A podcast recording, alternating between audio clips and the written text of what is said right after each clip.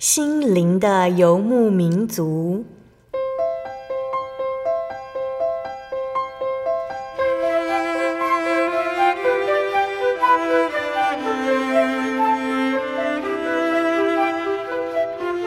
在这个谁都不管谁的后现代社会里，每个人的心灵都是游牧民族。成长的过程就是寻找的过程。每一颗漂泊的心灵，其实都在寻找生命的绿洲。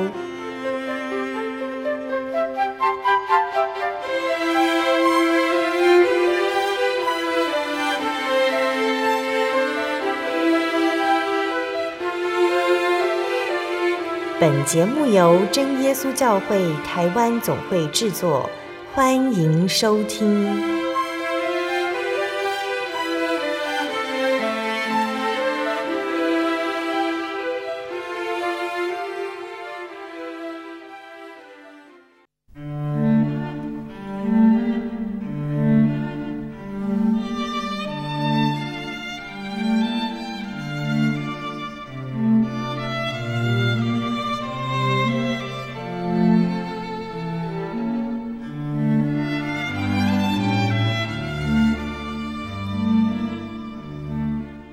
哈喽，所在空中的听众朋友们，大家平安，欢迎收听心灵的游牧民族，我是贝贝，很高兴今天能够在空中和大家见面哦。大家这个星期过得愉快吗？在节目开始之前，贝贝想和听众朋友们分享一句圣经经节哦，那是记载在圣经旧约的历代志下十四章十一节。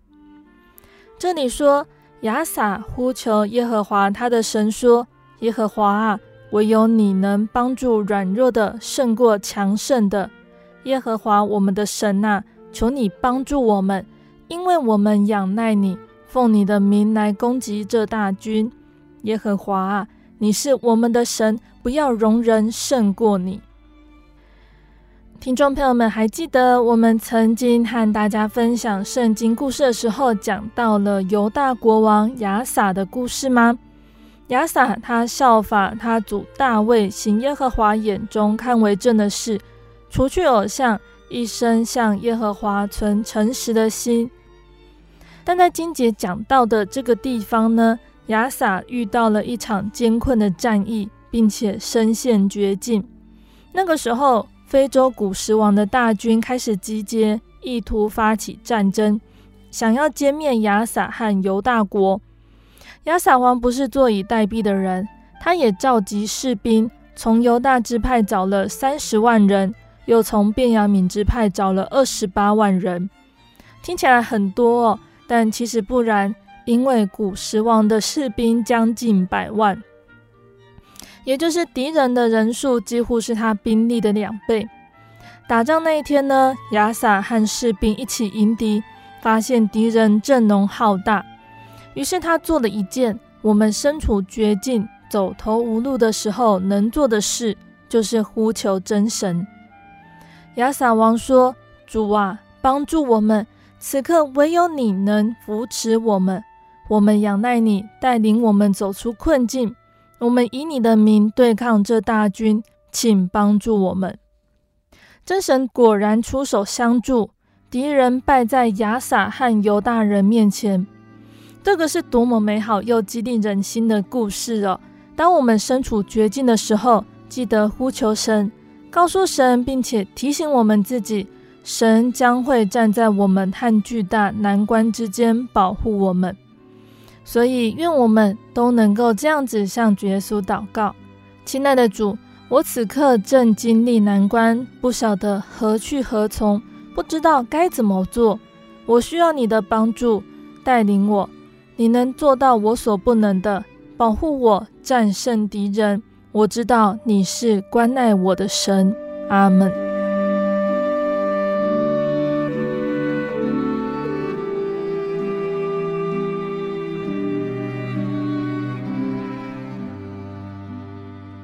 今天要播出的节目是第一千两百三十五集《小人物悲喜》，主所爱的那只羊上集。节目邀请了真耶稣教会胡伟教会的真喜真姐妹来分享她的信仰体验。那见证呢，分成了上下两集。今天喜珍没有分享完的部分，我们会在下个星期继续请她来和听众朋友们分享。那喜珍自己回首从小到大的每个阶段，从远离教会到再次归回。喜真感觉自己就像主耶稣所说的驯羊比喻里面的那一只迷羊，被主人找着并带回家，过程中满有神的奇妙安排，以及神丰盛的慈爱与怜悯。在成长的历程中，喜真呢曾经对信仰产生很多的疑惑和质疑。在他最叛逆的高中时期，神慈爱的管教临到，喜真开始认真思考死后灵魂的去处。并且回到教会来，相信听众朋友们都很想要聆听到喜珍的分享哦。我们先来聆听一首诗歌，诗歌过后就会请喜珍来和大家分享见证。我们要聆听的诗歌是赞美诗的二十九首，《主寻王羊》。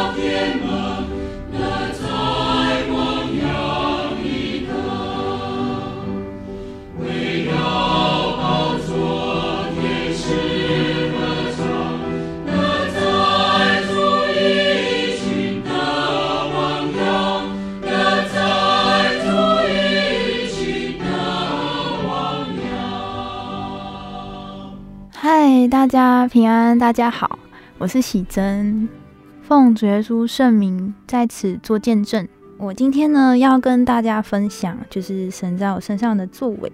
那在开始分享之前呢、我先跟大家分享一段经节，然后这个经节是主耶稣说过的一个比喻，记载在马太福音的十八章十二到十四节。一个人若有一百只羊，一只走迷了路，你们的意思如何？他岂不撇下这九十九只，往山里去找那只迷路的羊吗？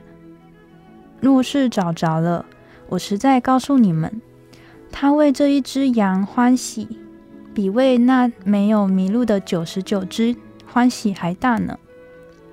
你们在天上的父也是这样，不愿意这小子里丧失一个。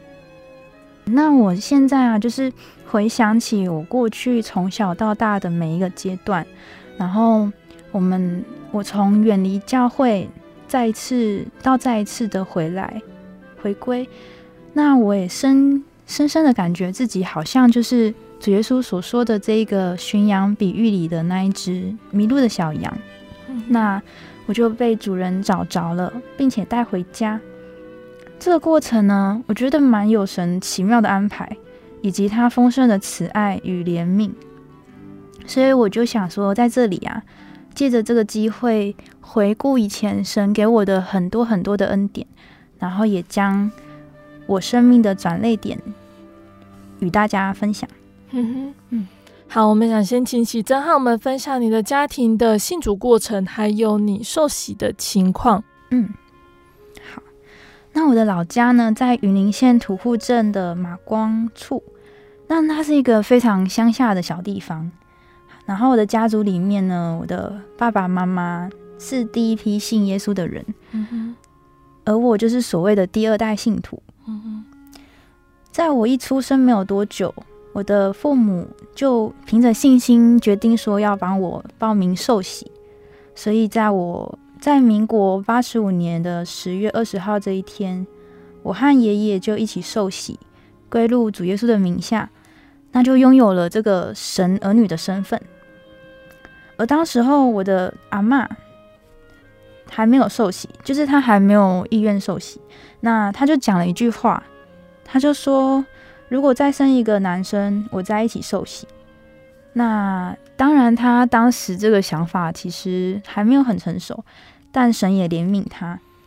后来呢，我妈妈就真的又怀孕，然后生下了弟弟方舟。嗯哼。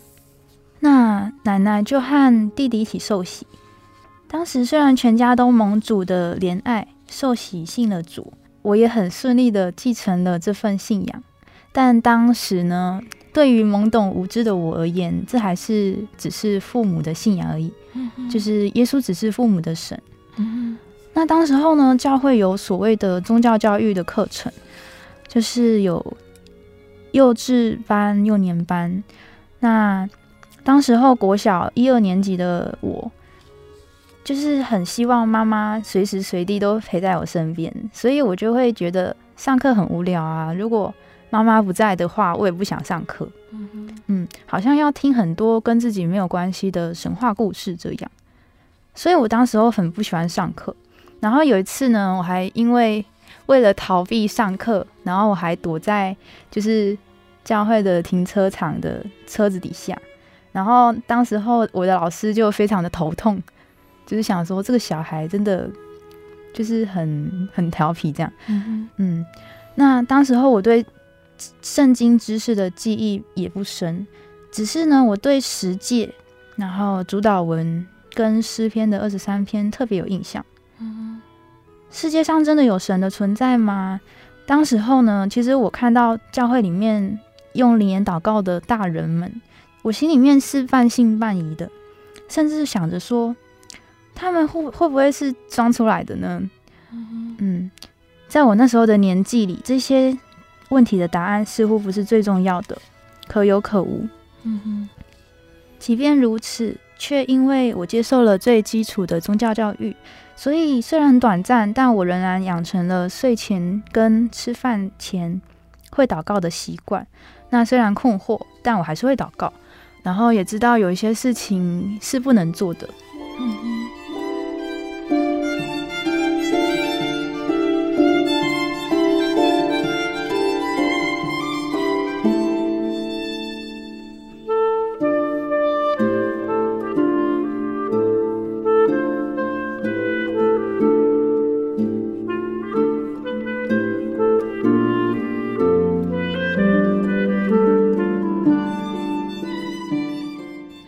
好的，刚刚分享的是喜珍小的时候接触信仰的情形。那接下来要分享的是，当家庭受到阻碍和风波对于信仰的情况，连带的也让喜珍对于神产生困惑，还有远离哦。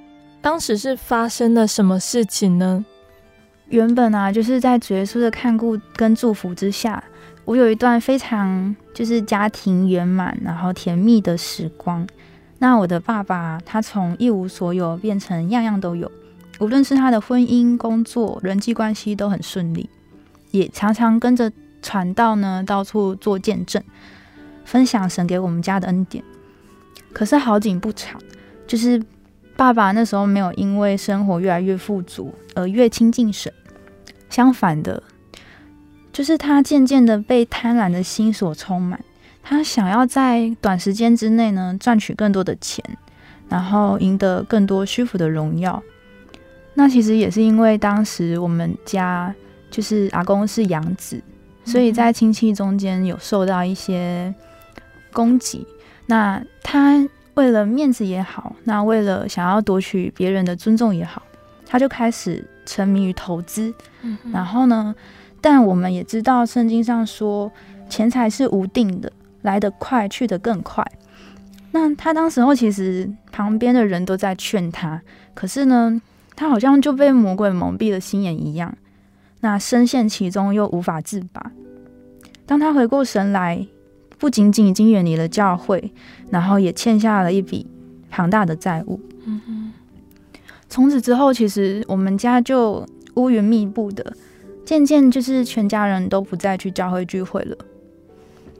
有一阵子呢，就是讨债集团，他会非他们会非常密集的来我们家，就是讨债。然后我们曾经就是墙壁被喷漆，然后家人被威胁跟恐吓。嗯哼，那一段时间，就是只要有人来我家，我跟我弟就会冲进房间，然后反锁在里面，然后我们就躲在角落，然后听着外面那个很可怕的声音，然后我们就等着风暴过去。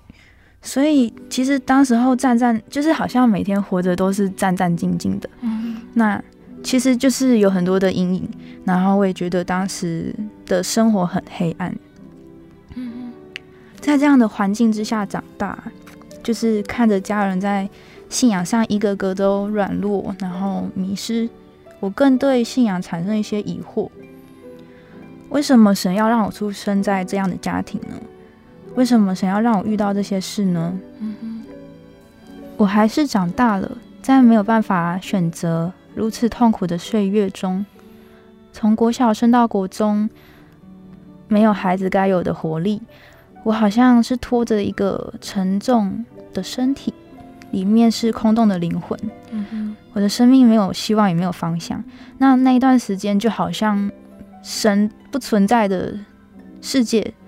好像羊没有牧人一般的日子，非常的绝望无助，好像我活着是都在等死，嗯，没有意义，嗯。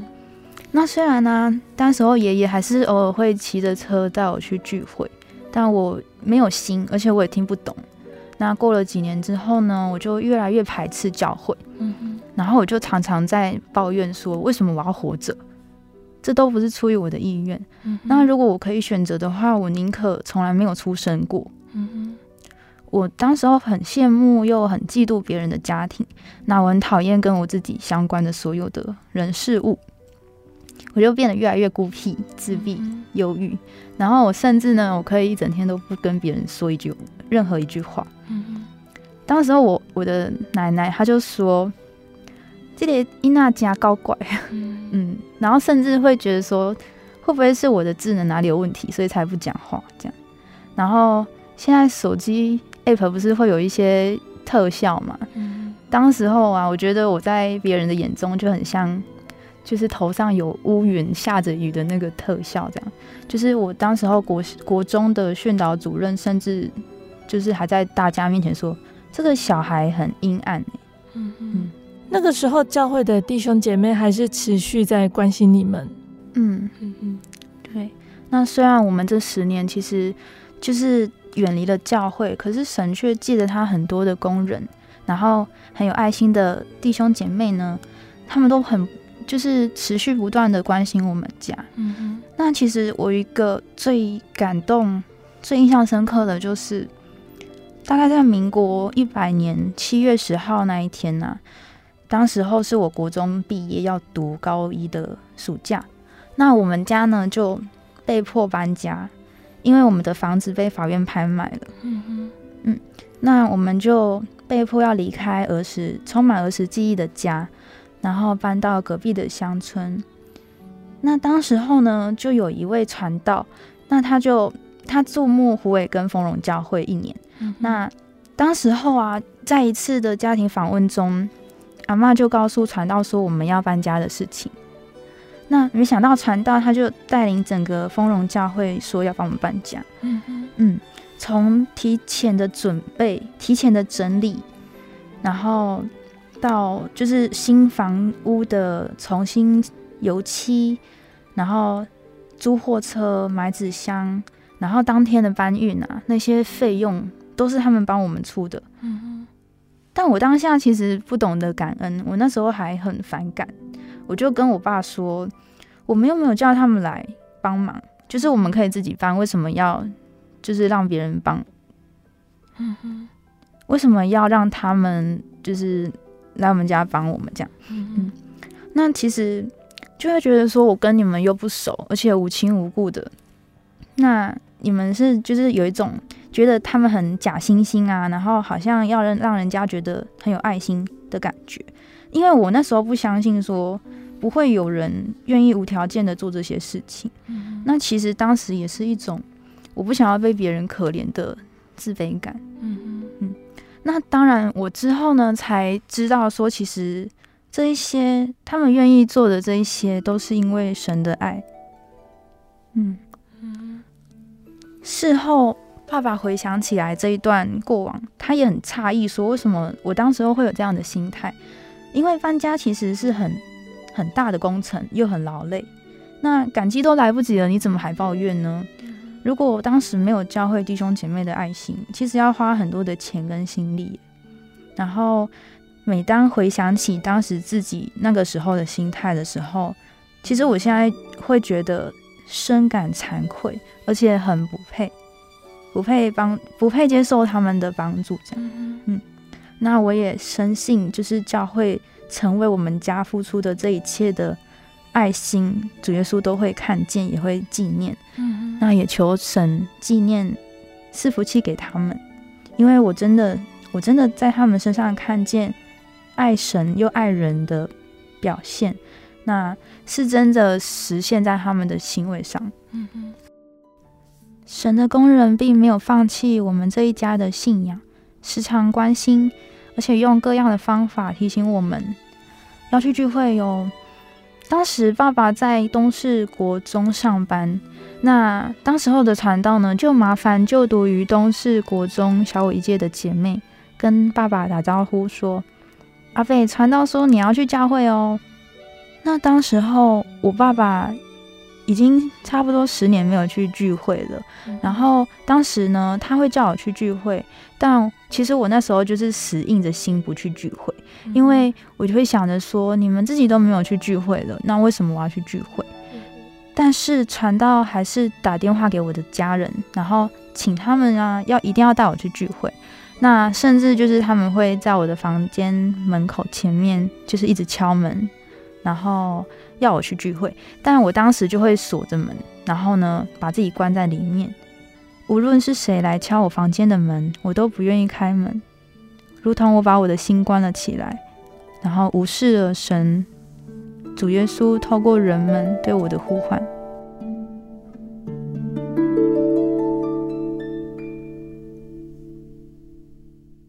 我对圣经的道理好有兴趣哦，可是又不知道怎么入门哎。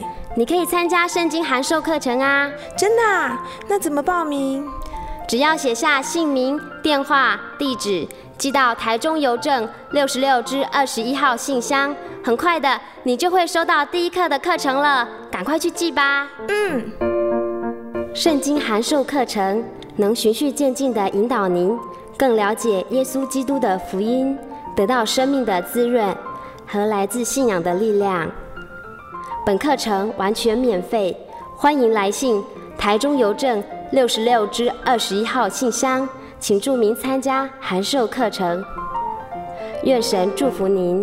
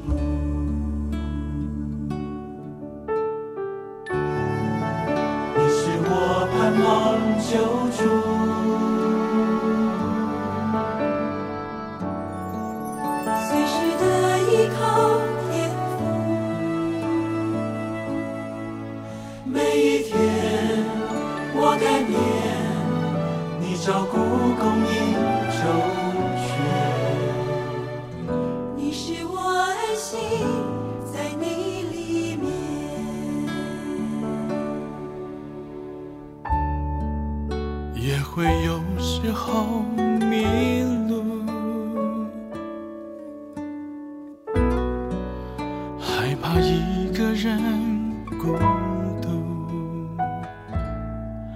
想起你那一夜也曾向天空哭诉，谁陪你坐在黑暗之中。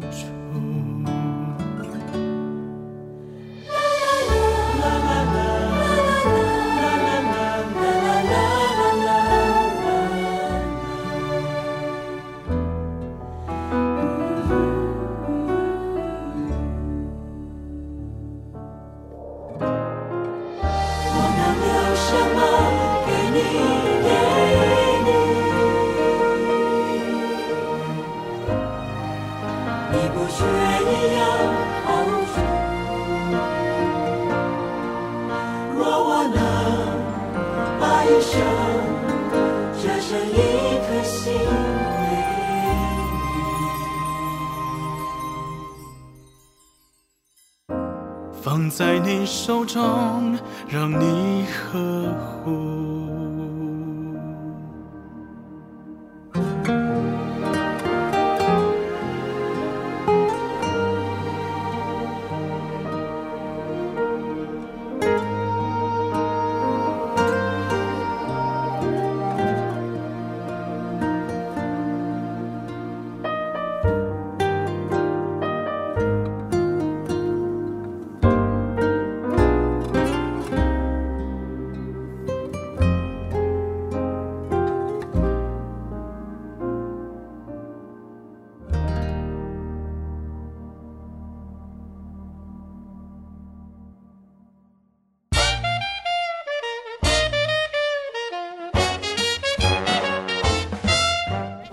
阿喜，好久不见，你要去哪里？我今天要去教会。哎，今天是星期六，又不是星期天。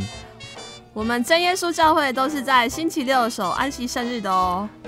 哦，真的啊？那你们都去教会做什么？很多啊，我们会唱诗赞美神，还有听圣经的道理，还有很多很多。哇，听起来让我也好想去哦。在哪里？在哪里？我可以跟你去吗？可以啊，你可以星期六安息日的时候跟我一起去教会。我们在各地都有真耶稣教会哦。你可以上网搜寻喜信网络家庭，网址是 j o y 点 o r g 点 t w。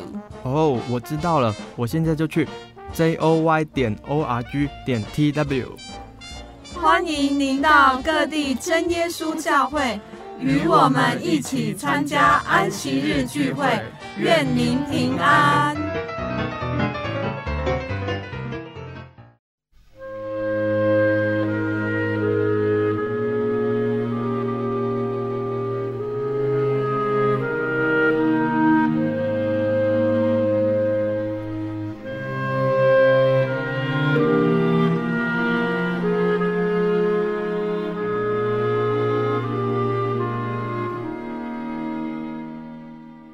亲爱的听众朋友们，欢迎回到我们的心灵的游牧民族，我是贝贝。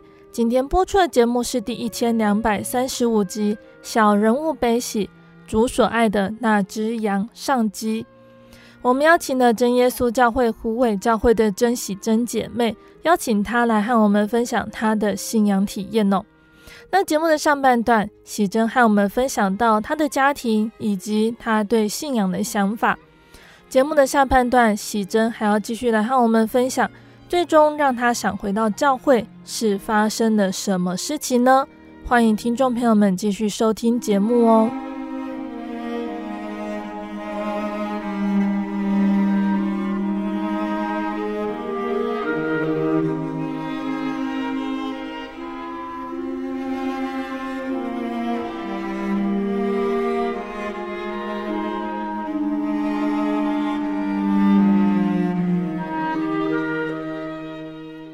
段节目我们要谈到的是真正让喜珍妮开始思考人生，回头来找神的原因哦。呃，是发生了什么事吗？好，那在我这么黑暗的过去当中呢，其实我的人生有两个很重大的转捩点。那第一个就是我高一出的车祸，第二个就是我高三求到圣灵。嗯哼。那我先来跟大家分享，就是我高中的时候，高一。当时候我非常的叛逆，那那时候我那时候的我个性变得非常的极端，然后我当时变得突然变得很外向，然后很喜欢跟别人说话，那也很喜欢打扮，然后开始乱花钱，我我就交了很多的朋友，然后对我的家人越来越没有礼貌，甚至呢只要不顺我的意，那我就会对我家里的长辈大呼小声。而且我当时还会学别人骂脏话。也许神认为我不能再继续这样坏下去了，所以他的慈爱的管教就临到我。有一次在高一的时候，某一天呢，爸爸开车载我，然后因为当时候是一个很紧急的状况之下，所以呢，我们要那个乡下的小路啊，就是要左转的时候。因为当时候没有路灯，然后又开得很快，所以就就在车子高速行行行驶之下，然后我们我们来不及打方打方向盘转弯，所以我们就直接这样冲进田里面。嗯。而且当时候其实就是那个田前面是一个废弃的轨道，所以当下呢其实很恐怖，因为你开的那么快，然后你又撞到那个不平的铁轨，那其实我们车子当时候是整个飞起来。嗯，而且就是因为因为撞到那个铁轨，然后飞起来之后，车子就剧烈的晃动嘛。嗯、那其实我我当下呢，就是在那个身体悬空的那几几秒，零点多秒，我有个想法，就是我会不会死掉？然后原来我可以离死亡那么近。嗯，因为平常听别人说什么出了什么车祸啊，然后。媒体在报道的时候，我其实没有什么感觉，但自己真的在那个当下经历的时候呢，你就会知道，其实人类的生命是非常脆弱与渺小的。嗯。那可是呢，当时候我们后来落地之后回过神来，我才发现，哎，就是好像都平安无事。但其实那时候我在后座呢，看着我爸的身影，他是就是整个往左这样撞击。撞到那个玻璃，那我其实当下很担心，我就一直叫爸爸爸爸，然后然后他后来就就跟我说，我他没有事情，他没事，那就是其实我们后来车子呢是没有翻，我们车子是非常顺的就落到了地上，而且我们左边的轮子刚好卡在小水沟里面，那当下我就觉得说是神在保守我们呢、欸，因为。因为其实，在就是车子要撞进去的那一个瞬间啊，我爸不知道什么，他突然反应很快，他就说了一声“哈利路亚”。嗯哼。那“哈利路亚”在他是希伯来文，然后它是赞美神的意思。基督徒常常用来打招呼，然后我们在祷告里也会念“哈利路亚”。嗯。就等于说他在跟主耶稣求救。嗯。然后我一直叫我爸确定他有没有意识。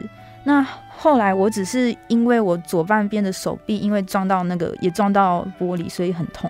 可是后来也没有发现任何淤青或是很严重的外伤。那这一次呢，是我非常非常直接而且深切的体验到神在保护我，神在保护我们。那当下我也很感动，然后我也很难过的哭着跟我爸说：“爸爸，为什么我们都没有去教会聚会，但是主耶稣还是这么爱我们？”因为回想起我自己过去那个很悖逆、很不相信，而且一直发怨言，其实我知道我过去的行为非常的、非常的不好，但神好像不跟我计较似的，在这么关键危急的状态之下。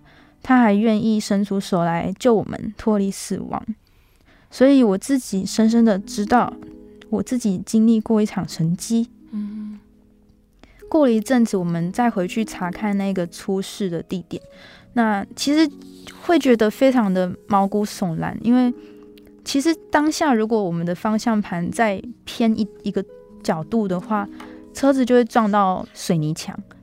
那如果如果我们落地的车子落的地点不同的话，车子很可能就会翻翻转。那如果车子翻转，其实当时候我们都没有系安全带，嗯、那那个后果其实不堪设想。嗯、就是不管从哪一个角度想，我现在回想起来还是会觉得就是鸡鸡皮疙瘩这样。嗯哼，如果不是主耶稣的怜悯与保守的话，其实就不会有。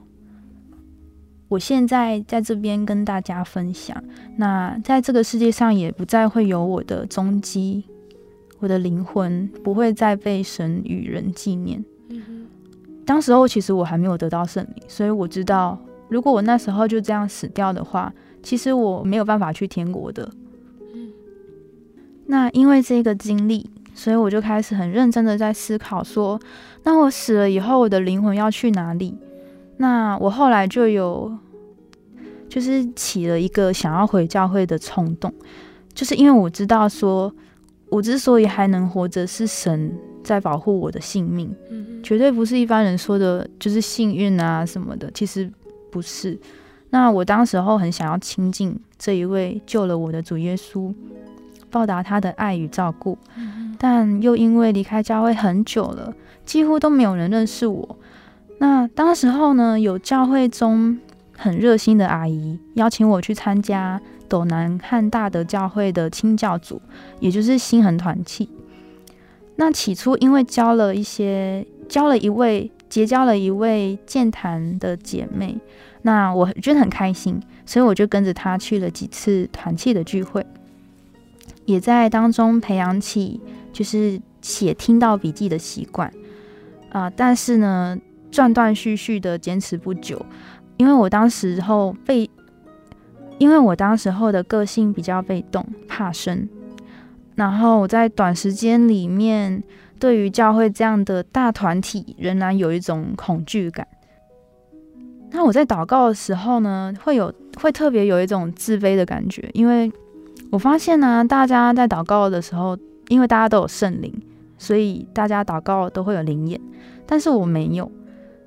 那我当时就觉得说，世界容不下我，然后我也不属于这里，我很孤单。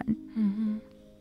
虽然我知道说去教会也不是为了交朋友，而是为了要敬拜神、守神的诫命，是我跟神的关系。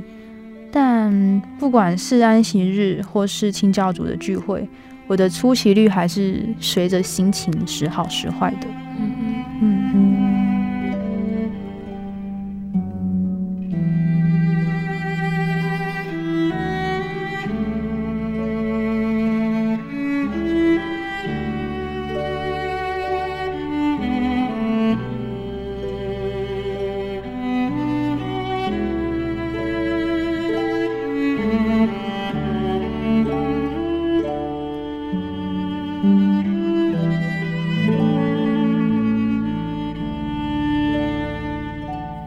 好，刚刚分享的是喜珍在车祸之后的反思哦。那我相信这一场车祸其实也对你的爸爸造成影响，也让他思考人生和信仰。嗯嗯，好，那先跟大家分享一段经节，在以赛亚书的四十二章第三节，这边说：压伤的芦苇，它不折断；将残的灯火，它不吹灭。他凭真实将公理传开。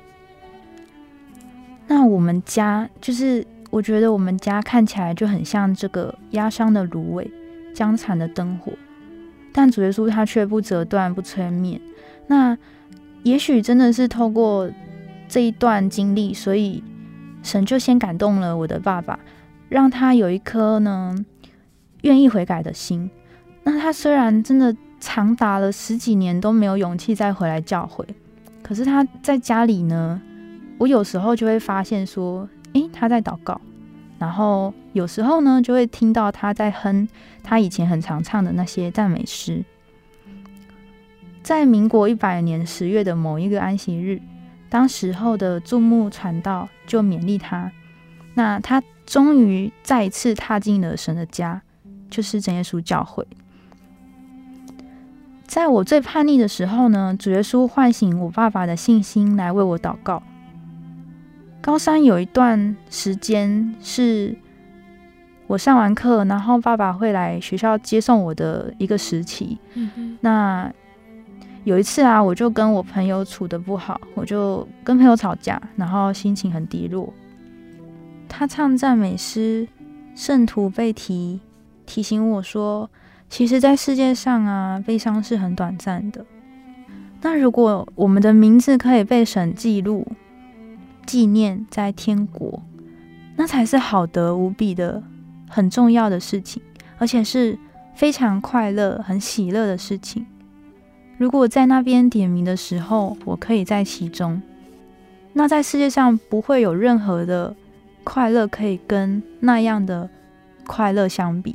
嗯，那有一次，我觉得对未来非常的迷惘，非常不知所措的时候。他就一句一句在车上教我唱诗歌。那他当时候呢，有一首诗歌叫做《我知谁掌管明天》。那他就一句一句的教我唱。嗯。对当时候的我来说，其实我得到了很大很大的安慰。他在前面唱的时候，我在后面默默的掉眼泪。嗯。那这首诗歌的副歌啊，就说到有许多未来的事情。我现在不能试透，但我知谁掌管明天，我也知谁牵我手。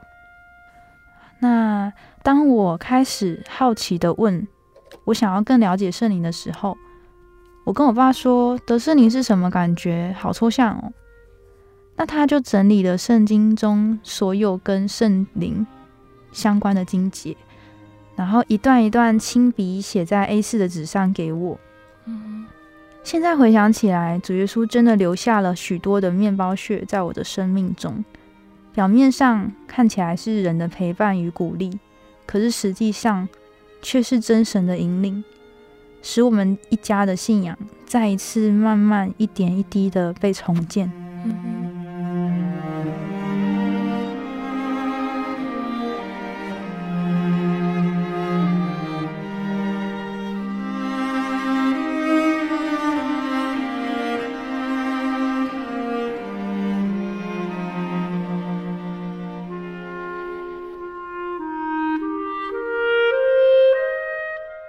再来，喜珍要继续谈到第二个影响你人生还有信仰的转捩点，就是在高三的时候得到的圣灵。那个时候得到圣灵的过程是怎么样呢？好，那当时候我高三的时候，就是有一段时间呢、啊，我特别想要，就是特别好奇圣灵，然后也特别想要祈求圣灵。那因为从小在教会里，我印象中就是。我们的祷告方式跟一般的教会不一样，祷告的时候呢，有灵眼，嗯，嗯，所以当时就当时候就特别想要求圣灵。那其实当时除了面对未来升学的压力以外呢，其实当时候还有一些比赛，然后还有很多很多的考试、模拟考啊等等等。嗯，其实我当时候真的压力非常非常大。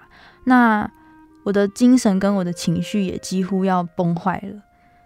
就在某一天，我特别失落的晚上，那失落到什么程度呢？就是我觉得那一天，甚至就好像我的我世我的世界末日一样。嗯，而且啊，世界上好像就是只有我一个人，没有人可以理解我，然后也没有人可以拯救我脱离我的我这样的黑暗。嗯，那在我无依无靠，就是无计可施的时候。我当天呢，我就自己关在房间里面，然后我就跪下来祷告，我就哭着祷告，因为我当天真的非常的难过。那我平常祷告的时候，其实我都很，我用很小的声音祷告啦，因为当时候会觉得说，祷告其实蛮累的，要一直重复的念哈利路亚赞美主耶稣。嗯。可是我那一天，就是因为我很难过，而且我已经不知道该怎么办了。那我当时候我就很认真、很用力、很大声，然后我就是掺杂着我的哭嚎声，我就一直念哈利路亚赞美主耶稣，哈利路亚赞美主耶稣。嗯，然后我在祷告里，我就跟神倾诉我的痛苦。那一方面其实也是在发泄我的情绪。那这样的祷告呢，比平常还要久。然后我心里面就跟神说：“主耶稣，你曾经保护过我。”如果你真的存在的话，恳求你让我真的能够触碰到你。恳求你赐给我圣灵，救救看不见未来的我。就在我用着我仅存的力量，卑微的呼求神的帮助的时候，当时突然就有一种很温暖的感觉包围着我。嗯哼。然后我当下的就是身体的感觉是轻飘飘的。然后微微的震动的感觉，嗯哼。那因为我当时是跪在我的弹簧床上面祷告，然后就有一种好像要飘起来的感觉，然后非常沉重的心啊，忽然就变得很轻松快乐，嗯哼。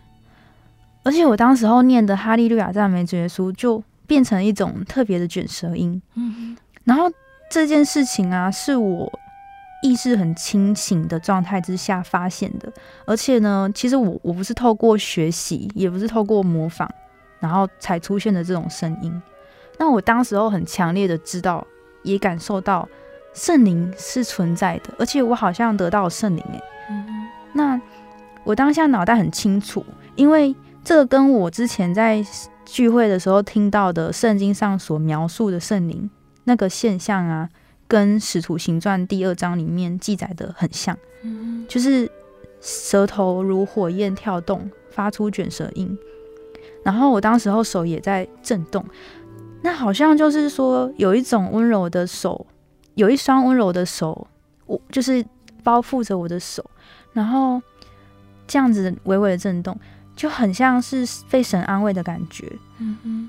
那我当时候第一次哦，发现哎、欸，我。跟神祷告，然后神这么快速的就回应了我的祷告，我更有一种得到了神存在的证据一样。嗯，那也是我第一次有舍不得结束祷告的感觉。那是一种非常难形容、非常难言喻的喜乐。嗯，我非常非常的开心。嗯，就是当下呢，虽然我我是哭着奉主耶稣圣名开始的祷告，但是我我是笑着说阿门的。那一祷告完啊，我就非常的激动，因为我知道啊，我就我得到圣灵了诶。然后呢，我就冲下楼，摇醒我在，就是摇醒那个我已经睡着的爸爸。然后当时候其实已经晚上十一点多了。那当当我爸听到说，诶，我好像得到圣灵了，然后他也很替我开心。嗯嗯，对。然后后来呢，就是我们就在某一个安息日的聚会之后的按手祷告啊。就请传道特别帮我确认。那当时候呢，传道是说很感谢神有圣灵的感动，但我的灵言还没有很流利，所以要继续认真的祷告哦。嗯，那很感谢神。后来啊，在民国一百零二年的九月二十七号，在真耶稣教会的大德教会秋季里恩布道会的时候，那就确。定宣布我得到了圣灵。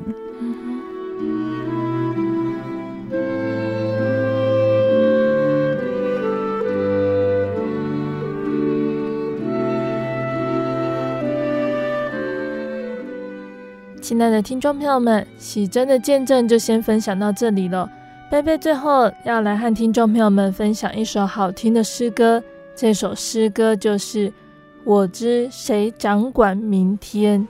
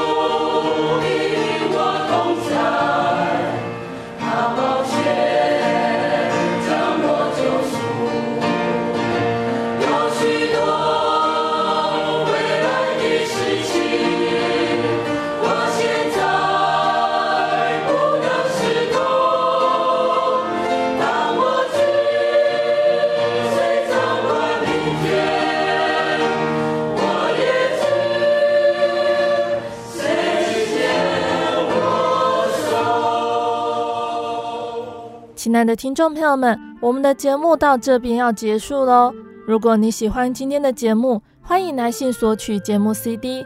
如果你想要更了解真耶稣教会和圣经道理，欢迎来信索取圣经函授课程。来信都请寄到台中邮政六十六至二十一号信箱，台中邮政六十六至二十一号信箱，或是传真零四二二四三六九六八零四。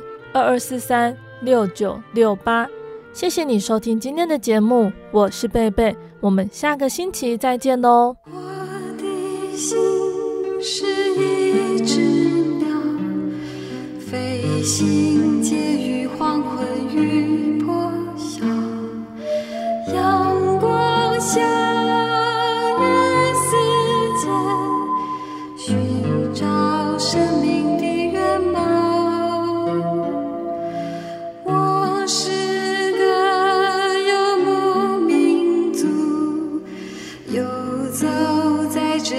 乡的小，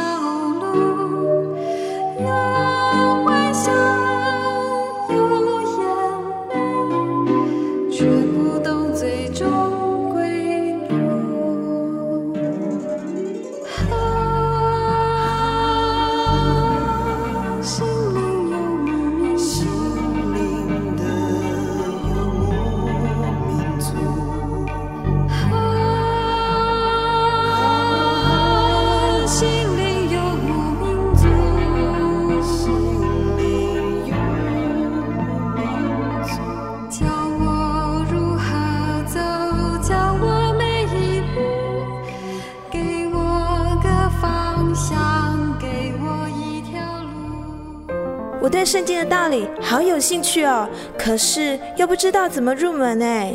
你可以参加圣经函授课程啊！真的啊？那怎么报名？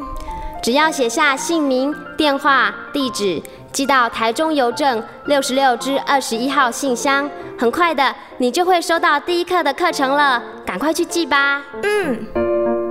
圣经函授课程能循序渐进地引导您更了解耶稣基督的福音，得到生命的滋润和来自信仰的力量。本课程完全免费，欢迎来信台中邮政六十六支二十一号信箱，请注明参加函授课程。愿神祝福您。